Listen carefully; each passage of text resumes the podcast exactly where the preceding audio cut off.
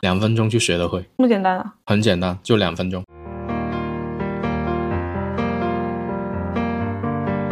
放在头像里面的话，奉劝各位一句话：丑就是罪恶的根源。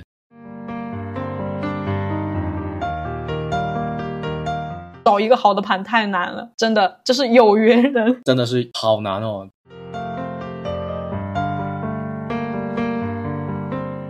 Hello，你好呀，欢迎收听玄门有理科学搞玄，这里是一曼，我是十三。我们上一期节目的话，聊一聊关于面相、紫微斗数。那我们今天的话，主要来聊一聊占卜、风水和中医。张老师啊，为什么占卜你要先说小六壬呢？因为占卜里面其实还有很多别的其他的技法，比如说大家都知道的六爻啊。我先说一下我个人对占卜的一个理解哈，它其实是针对短期事情的一个信息的呈现，也就意味着有一些故事或者有一些问题它是有答案，但但是有一些问题它是没有答案的。它是需要靠你的抉择才可以去有一个明确的集中啊，这个是一个很关键的原则性上面的观念哈。因为占卜它是有很多很多种的技法的啊，我们的梅花易数、我们的六爻、我们的奇门等等。那如果要去学这一些的话，我觉得对于各位想入门的小伙伴而言的话，是很难的一件事情。他说他要需要投入花费的那个时间会非常的难。所以呢，我今天会给大家去介绍一个稍微比抛硬币难一点点技法。以前我们在做那个选择。题的时候，A B C D，那就是抛硬币或者扔骰子嘛。那有了这种，也我觉得也是一个占卜啊，只不过靠运气的成分比较多，它对信息的收敛程度会很低。今天推荐的这个简单又好用的技法呢，叫做小六壬，就是你能掰手指的话，你就可以学得会。但它也有局限，它的局限就在于它信息量是很少的。我最开始在用这个小六壬的时候呢，就是看一下这个飞机会不会延误，或者说待会儿的那个约会会不会迟到，就这种很具体、很单一的事情。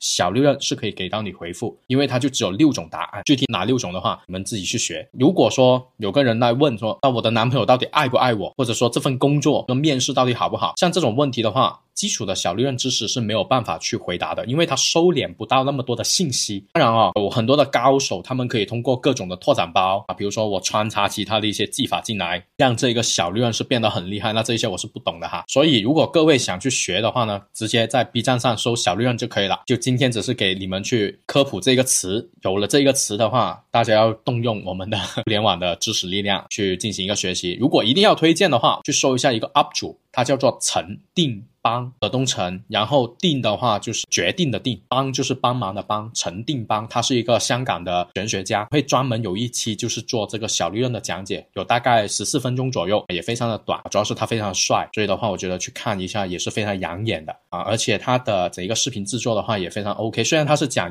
粤语哈，但是有字幕，大家不用担心。好的，这个没有了解过，我等一会儿就去学习一下。也许当大家听到这一期节目的时候，我就已经入门了。两分钟就学得会，这么简单啊？很简单，就两分钟。那石涵老师啊，关于小六人的这个技法，你除了看飞机和约会之外，你还有没有别的其他的故事可以分享一下？有一次是凌晨跟我师傅去那个安坟嘛，当时就在那个。悬崖边就跟我讲小六壬的事情，就是怎么样去通过小六壬来看你今年的那个运势好不好，就是有这样子一个方式方法。但是怎么说呢？像我们，你看，我看一个人的流年运势，我可以有很多的角度啊，我可以看他的面相，我可以看他的八字，我可以看。奇门起一个盘，看他的流年运势。所以，当你有更多的方法之后的话，就说实在话，那个方法我到现在都没用过。知道有这么的一个公式，但是我没用过。你刚刚一开口，我就觉得不太靠谱，因为它就只有六种答案。这个技法，它给到的是一个固定的答案嘛？但是他没有办法给你一个解决办法嘛，对吧？就如果说不好，那我怎么办嘛？我怎么样才能够减轻一点我的不好嘛？他是没有办法给到你这个东西的嘛？对，没错，就是这么的情况。我当时教过我一个朋友，在最开始的时候，他也是说啊，对玄学很感兴趣啊，然后我就给了一些紫薇的资料给他。那很当然他是没有后文的。那后面他就直接问了我一句，他说有没有一些简单粗暴、容易上手的，就像是抛硬币一样的？然后我就给了他这个小六壬，他就每次出差搭飞机就用这个。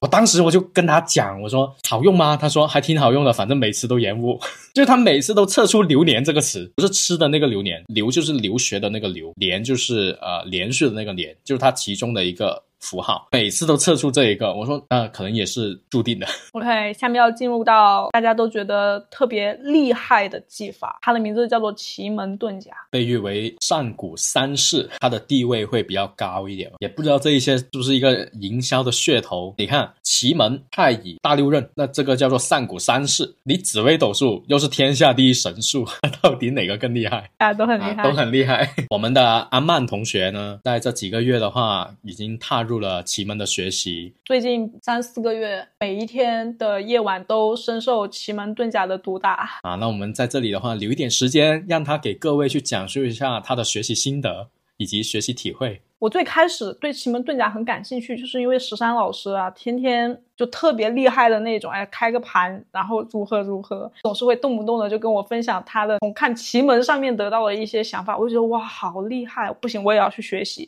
于是呢，就氪金了。氪金学习之后，我就发现他真的好难，太难了。尤其是在最开始的时候，哦，上过我们奇门号码小课的同学，可能在听十三老师的前三节课的时候，都是一脸懵逼的那种状态，什么都听不懂，什么都是新的，跟学新的外语。是一样的，因为它里面的八门八星八神在紫微或者在八字或者在别的其他地方是没有的嘛，它的这个信息量又非常的庞杂。刚学的时候反正是一脸懵逼，到现在呢，我就觉得奇门遁甲真的很厉害哦，石涛老师，我并没有说那个紫微斗数不厉害啊，我只是觉得奇门遁甲很神奇。神奇的点是什么呢？我最开始以为奇门遁甲它只能够用来说占卜啊，问个事情。如何如何？这个也是奇门遁甲现在用的比较多的一个情况啊！我这个工作怎么怎么样？我的 A 工作和 B 工作哪个更好？A 男人和 B 男人哪个会更适合我？就这样的一个选择的情况，或者说去找东西，我的东西遗落在了什么样的方位？这是我们大家都知道的奇门遁甲的一个功效。但事实上呢，奇门遁甲还有很厉害的一个方式，就是推运。这个是一个。禁忌的话题哈，在讲后面的事情之前，我要先插播一下，就是各位千万不要抱有充值人生的心态，想发财记得要努力工作，有病记得看医生。所谓的奇门催运，都只不过是建立在你自己努力之上，不要有那种侥幸的心理，也不要有那种不劳而获的心态。奇门催运呢，大家很少接触啊，它的这个原理我可以稍稍分享一下，就是开个盘出来，哎，看到我自己落在哪个宫位，可能我那个宫位呢。不是特别好，有一点点问题。但是呢，在我这个有问题的情况下，我希望我去得到我想要得到的东西，那怎么办？那第一件事情就肯定是要调整自己的心态嘛，对吧？调整自己的状态，如何让一个很丧的人变得阳光积极起来？从而通过阳光积极的这个状态，去更好的得到他想要的这个东西。有的时候在我们人这个身上呢，我们是需要一些时间，比如说一个月、两个月，短一点我也要一星期，我才能缓得过来。通过奇门的布局。某一些风水物和时间空间的加持，它可以加速你这个时间，让你变得好起来的这个时间，就类比于说伤口愈合这件事情，这是一个简单的类比。在学习的这个过程中，我突然间又知道为什么十三老师他这个奇门催运。价格这么贵，因为找一个好的盘太难了，真的，这是有缘人，真的是好难哦。就我想一下，我们这种就是要用手机去起盘的，可以一个一个去挑，我都觉得累。哇，那我好难想象以前诸葛亮，然后以前那些古人，他们这些精通奇门的人，脑容量是有多大？他是算出来，就相当于他把那么多的奇门局记在他的脑海里面，记在他的心里面。所以我会觉得，真的科技改变美好人生，就感谢科技。感谢手机的出现。首先是找到一个好的盘，本身是不太容易的，你需要花时间、花精力。其次，你找到这个盘之后啊，你想要去催，就比如说我们想催贵人嘛，有贵人赏识我，通过贵人我可以获得更多的被看见的机会。我在催贵人这件事情上，也许我找到了这个盘，找到那个宫位。我们前面有说到了。八门八星八神落到这个宫位里面，它要组合成一个象意，就像我们紫微斗数，你命宫，像我紫微破军，再加一些好几个别的其他的星耀，它要组合成一个风水物，一个具体的东西。对这个具体的东西，还要除了这个物品之外，你还要去补充你对应的行为、你对应的服饰、你对应的仪式的那个那个过程。它是一个组合项的东西，它考验的不单单只是说你去找盘。考验你的这个想象空间。也考验你的知识底蕴。厉害的奇门老师，比如说像十三，他又可以做到这样子，给你不同的选项。给选项这件事情本身也是挺难的，并没有一个标准化的公式可以给你去套用，所以这个里面就可能会涉及到所谓的天赋。你没发现我从来每次给你的那些选项就是吃个馒头、喝个水就行了吗？我记得有一次你说你想催学习，那一次是最贵了，你就点了一个蛋糕，然后我让你找一个房间去看李海沙的视频，然后还有。北斗七星蜡烛要插成北斗七星的样子，大家不要觉得有多么的神奇，就是很朴素哈。呃，常老师是我在学的老师，常老师组合出来的风水物就很高端对，这是每个人的风格问题，他是很喜欢用那种很霸道的、特别有能量磁场的风水物，这跟他的八字有关系。对吧？你一看他的八字，你就觉得这个人不是一个一般人。看我的八字，上次不是说了吗？亚马逊森林里面的一棵小草嘛，所以我怎么可能用那么霸道的东西？你是有甲木的小草啊！我就只敢用馒头，我就只敢用农夫山泉，我就只敢用一些阳光雨露 等等的风水物。其实这一个是人的一些啊兴趣爱好，或者说他的一个偏向啊风格的一个偏向，确实会不一样。对，就是你用霸道的风水物，它带来的能量磁场当然是会更强大的，能不能？承受得住也得看个人的那个心态。因为我在吹奇门运的话，用在最多应该就是自己身上了。我们玄门有理最开始的时候也叠过几次嘛，啊，有一次的话是让你在中午十二点的时候找一个碗，而且还是一个铁碗，喝那个水，还记得吗？喝那个水之前还要去念那个金光咒，对，九十九遍。你念了九十九遍吗？对啊，我就念了九遍。我告诉你啊，我在念那个东西的时候的话很搞笑。我那会儿在北方出差，正好就跟着同事出去外面量房，人家的那个毛坯房去量尺，然后量到中午时间点之后。的话，眼看就要过了那个时间，跟他们说：“你们先出去，自己一个人待在那个毛坯房的阳台，盘腿坐在那里，对着那个大太阳在那里念经。”你想一下，我的那些同事看到我这个状态，他们应该会疯掉。我那个蛋糕也是。有很多的听友哈，你们听完这一期节目之后，偶尔突然发现你身边的同事某一天突然一个人站了起来，走到你们的。办公室的一个墙壁角落，面对着那堵墙，在那里念念有词的时候，千万不要打断他。你给我姐妹做的那一个你们也是，你是让她在中午十二点半面向西边的墙去念一段，呃，是词还是诗？然后给她手机壳放一百块。她在面壁的那一段时间，就有同事在她身边经过，然后就一直在问她：“哎，你在干嘛？”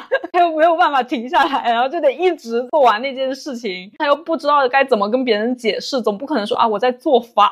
还有一次很搞笑，就是当时在给别人去看盘嘛，看着看着，我就突然发现这个盘很好用哎。然后当时是一个什么样的场景呢？我当时在开年会之后的话，是在酒店住嘛，大晚上的，需要找一个某个年份的人跟我一起去干这个事情。但是干这个事情呢，你又要跑到正南方去，那房间里面就没那个适合的地方，我就只能跑到室外。然后跑到室外，刚好是停车场，我就跟他两个人在那个停车场的位置，就也是要去布北斗七星的阵嘛。那没有什么好的东西，我找了一些纸巾，我把它弄湿了之后的话，就铺在那个外卖盒里面。我找前台要了一根红色笔，要了一些牙签，那个牙签的尖尖上面就涂那个红色，就变成了一个火尖的形象了嘛。牙签就插成北斗七星的样子，插在那些纸巾上面。我们两个人就拿着那个诡异的东西。去到了黑乎乎的停车场，我们就在那里念念有词，好像是念七遍还是念什么的那个祷告文。本来想着说啊，晚上十一二点应该没有人吧，结果就在我们念到三四遍的时候，就有人下来拿车。这两个人在干嘛？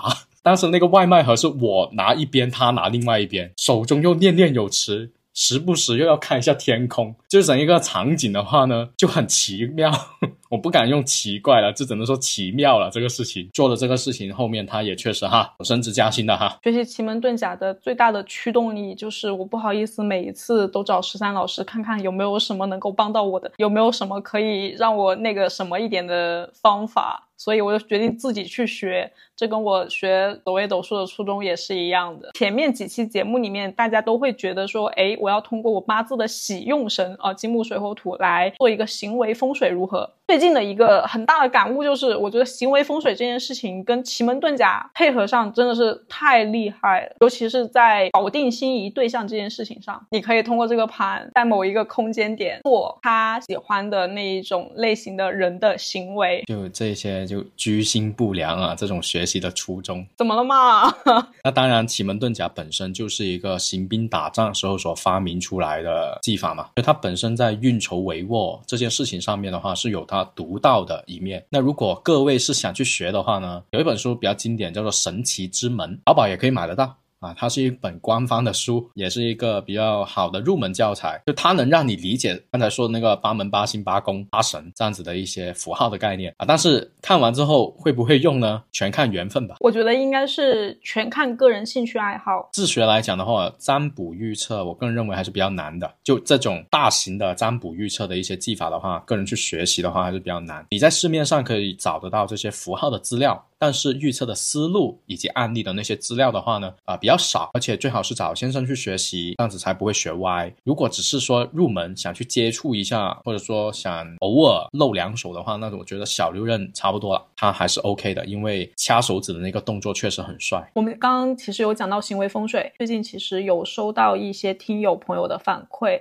他不太了解什么叫行为风水，石涛老师，你可以稍微解释一下吗？呃，行为风水的话呢，就是说有很多人会认为只有。摆件物品这些才叫做风水物，但其实不是的。我们布局也好，风水也好，或者各种各样的方式技法都好，它都是在激活一个磁场。你要去激活某种能量的磁场嘛？那这种能量的磁场，它有可能是一个简单的水晶球，它有可能是一个简单的葫芦，它有可能是一个简单的一些摆件物品。但是人本身也是一个具有磁场的东西，而且它的能量还很强呢，对吧？你的生命力这么旺盛，所以呢，如果你以自己作为一个风水物的时候，同同样也可以达到某种磁场被激活的状态。这一个你要把自己当成一个风水物，你肯定要去做相对应的一些操作、一些行为啊。比如你在某个时间节点坐在某个方位坐下来去打坐、去念经，这就是一个行为风水。也有可能是说，哎，我要改变我的心态，我要去讲某样子的一段话啊，我要去跟某个人讲某种事情。这也是一个行为风水，在我们日常生活里面，其实有一些行为风水，它已经变成了习俗。这一个的话，一讲出来，大家肯定马上能反应得到。比如说新店开张，你邀请朋友过来，朋友会说什么话？开门大吉，生意兴隆，客似云来。这种说好话就是行为风水啊。每年春节你到别人家去拜年的时候，你也会说恭喜发财，红包拿来，这也是一个行为风水啊，相当于是一种激活好运的磁场。所以它其实没有那么的复杂，没有那么的神秘。给大家说一个反面案。案例前段时间录了一期节目，告诉大家我搬新家了，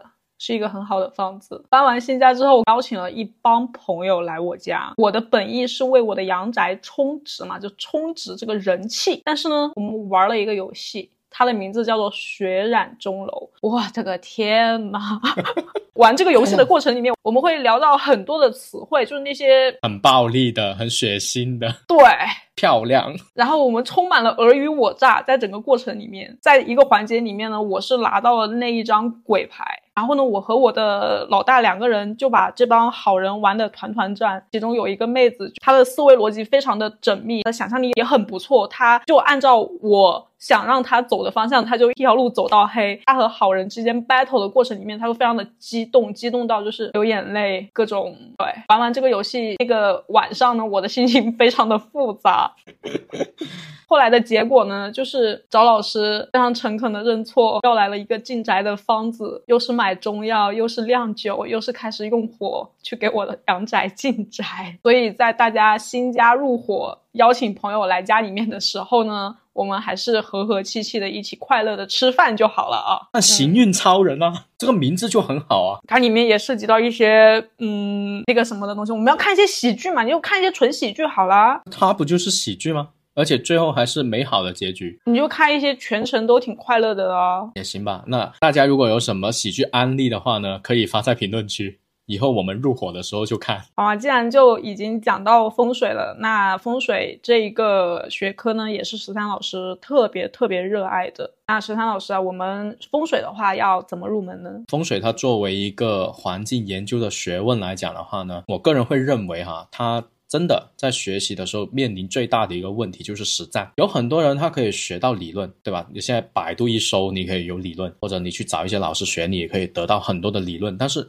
你没有案例，你没有实践，观看资料的话，你是体会不到风水的那个乐趣的。所以，如果说怎么样去学或者怎么样去入口的话呢，当然就不得不提我们学门有理了嘛。那么多期的节目啊，只要各位听友们你们把知识点记下来，我觉得足以让各位在公司里面是那个形象哈，完全可以拔高。那当然，除此以外的话呢，还可以有我们的老同志，就是苏明峰老师啊，我是非常喜欢的一个香港的风水先生。啊，你也可以在 B 站上搜他的一些风水的知识去看，也确实有书籍嘛，你们可以去搜。然后的话，买的下来，他的那些理论是比较通俗易懂的，因为我觉得这是香港那边的一些教学的风格啊，他们都没有讲太深奥的一些知识。都是直接可以随手拿来就用。实战的这个问题怎么去解决呢？第一个当然是找你身边的朋友咯，多上去人家那里拜访咯，看一下那个感觉感受咯。然后其实第二个的话，找同道者嘛，找一些身边也是学风水的人，或者说也是在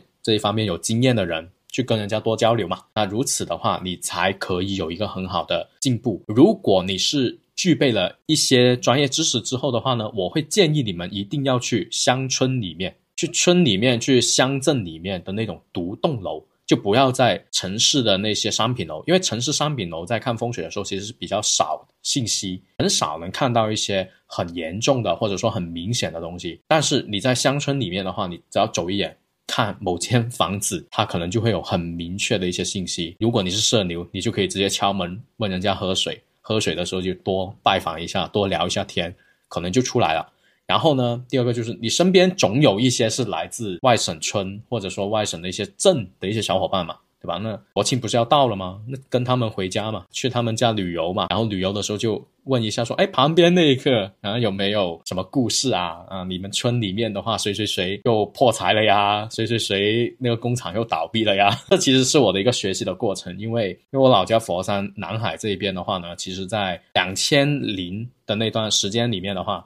我们南海是有很多的富豪的，第一批富起来的人。但是呢，随着时间的推移，有很多人也是该破产的破产，该倒闭的倒闭，该欠债的欠债，该跑路的跑路。有很多这种所谓的家破人亡。你只要去看一下他的房子，你就知道为什么，对吧？你就知道完全在那个房子上面是有这个相意的体现的。这也是我当时在学习的时候自己的一个方式方法。因为你学了，你就要去用，你不用你是不懂，你不用你是体会不到。它这个符号，或者说它这条公式怎么样的一个意思？老师啊，学完基础的形峦就可以看这么多的东西了吗？形峦是风水一切的基础。最近的话，我有一个很深的感受，头像这个事情啊，其实头像的话也是我们用风水可以去看的嘛，对吧？你一个头像好与坏，我们整天都说了嘛，好的形峦的话，不管它的理气好还是不好，只要它的形峦好。它一定是可以走好运的，只不过是理气不好的时候，它可能会有点低迷，它旺不起来。但只要理气一到，那个运一到，它就一定可以起飞。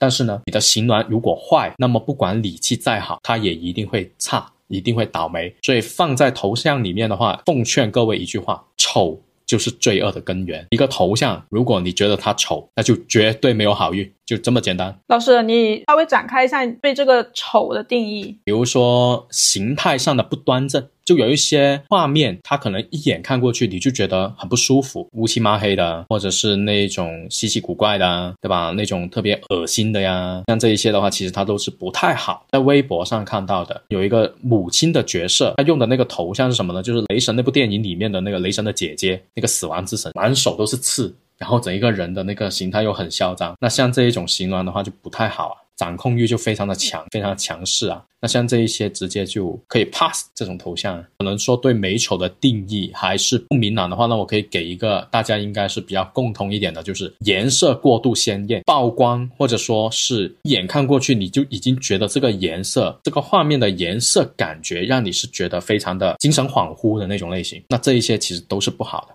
都是因那个精神情绪出问题的。我现在其实对于颜色过于鲜艳这件事情，我会更关注的是颜色过于暗沉，比如乌漆抹黑的水、灰不拉几的那一种很雾霾的那种感觉的，还有那种特别形态模糊的又黑灰相间的蓝色很深很深的时候，其实也是带着黑，我也是不太喜欢的。所以说有一些粉丝朋友他说加不上我的微信啊，就是我看到了，但是是我不知道我要怎么回复你，我总不可能回复你说你换个头像，我们再来加微信，对吧？这里先说一声抱歉啊，就是这里先说一声抱歉。从能力磁场上来说呢，我也不是一个特别强大有能力磁场的人。当然了，像看头像这个的话，我是不想聊太多，因为这个东西展开又是。呃，无穷无尽的，只不过是风水呢，它可以有很多的角度。各位在学习的时候呢，也可以先学形峦。那怎么样去学的话，百度、B 站各方面都有很多的资料啊，所以大家不妨可以去自行的先搜一下啊。那当然，如果有兴趣的话，嗯，也可以。来我们玄门这里哈去学习，还有另一个就是初学者，我经常会被问到的问题命理、占卜、风水，他们会存在入门的递进模式吗？就比如说我应该先学哪一个，然后再去学哪一个吗？说实在话，我觉得是不存在先学风水或者说先学命理这件事情。单纯从学科的知识而言的话，你从哪一个先开始都没问题，都可以。但是如果我们从实际的实际效果或者说学习进度来考虑的话，我。我个人非常建议先学的啊，我说的这种学习是付费的学习哈，就自学的话无所谓，你随便。如果是付费学习的话，第一个可以先学占卜，因为占卜它的实战经验是比较快的，比较多的。你随便摇一下那个铜钱，你随便起一个盘，你身边总会有很多人是有疑惑的，他总想问点什么东西，你都可以用占卜去解答。占卜它本身的实战经验很多，是因为这个多的话，你就可以进步的快。只要你愿意学，都可以进步快。实战机会排第二的话，那就是八字嘛。拿一个时间八字，你在身边朋友里面，你多多少少是可以拿到啊十几二十个，应该是没问题的。然后你也可以了解他们的实际生活中的情况如何，就是从实战经验这个角度先接触的话，第一个就是占卜，第二个就是命理，最后才是风水。因为确实对于很多的普通小伙伴或者说很多的朋友而言的话。你要去练习风水，你怎么练习啊？对吧？你去租房，你去找一下房子，在每一次搬家的时候，对，在每一次搬家的时候，那可能这就是我们最接近看风水的时候了。但它没有那么快，也没有那么多。当然，如果你学习的那位老师他刚好有很多的案例，他也愿意分享给你的话，那是你的福气，对吧？那你可以。啊，可以那样子去学，但是如果单纯从这个学习进度收获而言的话，就是我刚才说的那个顺序了。里面有一点我需要分享一下我个人的感受，就是关于风水这件事情啊。假设你可以看一下紫微斗数命盘的的那个先天化忌的那个忌星有没有落到你的田宅宫里面，或者落在你田宅对面的子女宫那里啊。忌星入子田线呢，一般情况下会遇到的情况都是风水的问题，多多少少的。因为田宅是你的家嘛，你你家里面来了个忌，就是家里面不太好，那不太好的情况啊，就是风水的问题，阳宅、阴宅，甚至两个都有，或者说你房子的对面的那个房子对你的这个房子产生了问题。所以说，如果说存在化忌。入紫田县的朋友可以了解一下风水方面的东西，因为我就是这样的一个受害者。所以画技的人，就你最好就是每年都搬家了。你搬完家之后，你这些不好的情绪，你就换个房子之后就觉得，嗯，还行。多点打扫卫生吧，不要总想着去逃避，好不好？不是逃避啊，这个我们可以一一块干啊，这个不影响的嘛。搬家也有助于你断舍离啊，你不要存那么多的东西。对，没错，这确实是。最后的话，石山老师，你最近在学中医啊，我想听你聊一聊关于你学中医的这种感受。对，就学中医的理由其实很简单，就是这几年感觉自己越来越虚，最明显就是身体开始有很多的不舒服，而且熬不得夜这个事情。然后我就开始迷恋上了中医的养生，我也看了很多一些老师的资料嘛，就是在学之前或者。就已经开始在陆陆续续很零碎的去接触这些知识，在这里可以安利一位先生啊，就是天下无极，他写过一本书叫做《零起点学中医》啊，很生动啊。在这里我要先澄清一下，我是没有收过他任何的广告费啊，我是单纯在给各位分享我的学习心得。比起知识点的一个讲解，我更喜欢的是他写那本书的那种教学的理念啊。我个人呢，也不是说奔着要去做职业医师的一个目标去的嘛，我只是作为一个爱好者的身份来去了解中医这一门学科，这就要求我不用学得太认真，就我不用太去深究细节一些非常理论的东西，不然的话很劝退。其实我在去年的时候呢，有一位读中医的呃朋友。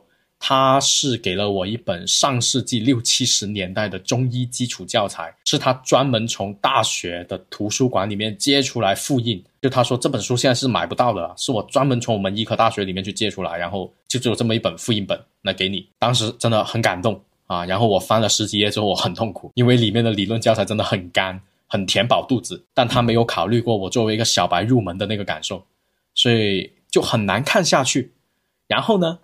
我后面就自己在各种各样的方式渠道上面去找了很多的资料嘛，然后就找到了这一本零起点学中医的天下无极这位先生，然后的话就看了他的公众号啊，看了他的那本教学的那本书啊，他对一些知识点的描述都是比较的浅，但是也够用了。那这一个就有点像是我们做这两期节目的那个初衷，我不是希望各位通过这两期节目去接触到多么厉害的先生，多么厉害的高深的技法。你们可以通过这两期节目就成为一个高手，不可能。但是这两期节目一定可以成为你们接触玄学这个领域的一个很好的指引，一把钥匙。因为在这过程当中，只要你们去接触我刚才推荐的那些资料，刚才推荐的那些先生的话，你一定可以感受得到这个中的魅力，对吧？然后因为有了这种乐趣，有了这种反馈之后，你们才可以学下去。之后的深入，那是每个人之后的机缘，但是一开始我不希望太难，然后劝退各位。所以中医也一样，因为现在我也只是在接触的阶段哦，没有太多呃学习的心得，但我反而可以给各位一个最近的感受，就是我们在学任何一种东西之前呢，一定不要那么高难度给自己，对吧？先找一些好入门的好入口的。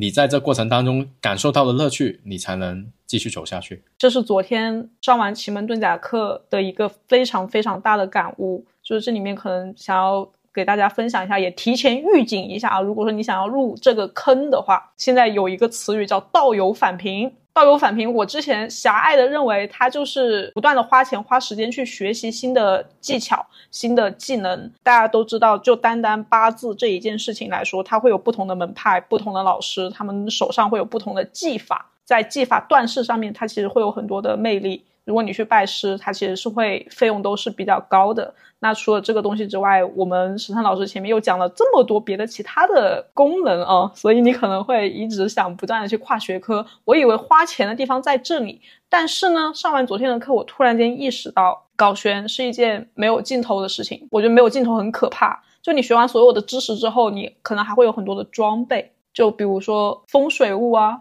你的衣食住行，再延伸一下，从养生方面，你的茶、你的香、你的瓷器，身上的那一些小的饰品配件，尤其是女生呢，装饰这件事情上，你知道，水晶有水晶的作用啊，宝石有宝石的作用啊，然后这个玉有玉的作用啊，就。黄金有黄金的作用啊，这个是无穷无尽的。所以，如果说大家真的想要入坑的话，就先预警一下啊，其中的花销还有这个时间的投入，觉得它是可以让你玩一辈子的，甚至一辈子都觉得学习越多就越觉得自己无知。这是我最近的一个感悟。搞玄这个东西，在我看来，它就是兴趣爱好嘛。我们说天赋最终的体现。在我的认知里，可能就是兴趣爱好是一方面。大家可能最开始啊，或或者说你们是因为听了玄门有理而结识到了原来有这么多玄学的词汇，又有点感兴趣。但是这个感兴趣仅仅只是你以为，或者说仅仅只是这一两个月听了这一档节目、听了这一档播客之后的一个想法。所以我们做了这一期节目的话呢，给了各位一个非常低门槛，不需要花钱 就可以先去感受一下乐趣。之后我非常希望你们能够成为我们的同道者，一起去，嗯，一起去烧钱，一起去氪金。我们的国庆也要临近了，那。下一周的话呢，也是我们玄门放假，哎呀，太开心了，我终于可以放一周的假。但是呢，在放假的期间，如果各位在学习上面有一些心得体会，欢迎你们在听友群里面去发表你的小感悟。佛法僧最后都是一直在找寻同道者，希望大家可以一直在玄门里面的话呢，啊，共同成长。这个成长呢，不是一直我在讲啊，而是我也希望能听到你们在讲。好呀，那我们这一期节目的评论区的话，你希望大家讨论些什么内容呢？嗯，我觉得想听大家说一下，你们最想学或者说最想先接触的是我们提过的那么多技法里面的哪一样？而且在你接触完之后，会不会有一些别样的感悟？然后你们再回来这一期去做一个评论。好呀，玄门有礼已经开通了官方的公众号啊，大家可以移步公众号关注我们玄门有礼的播客，主要是在小宇宙 APP 进行更新。当然，你也可以在喜马拉雅、网易云音乐、QQ 音乐这些平台找到我们。那我们今天的节目的话就到这里啦，先祝大家呃十一国庆节玩的开心，拜拜拜。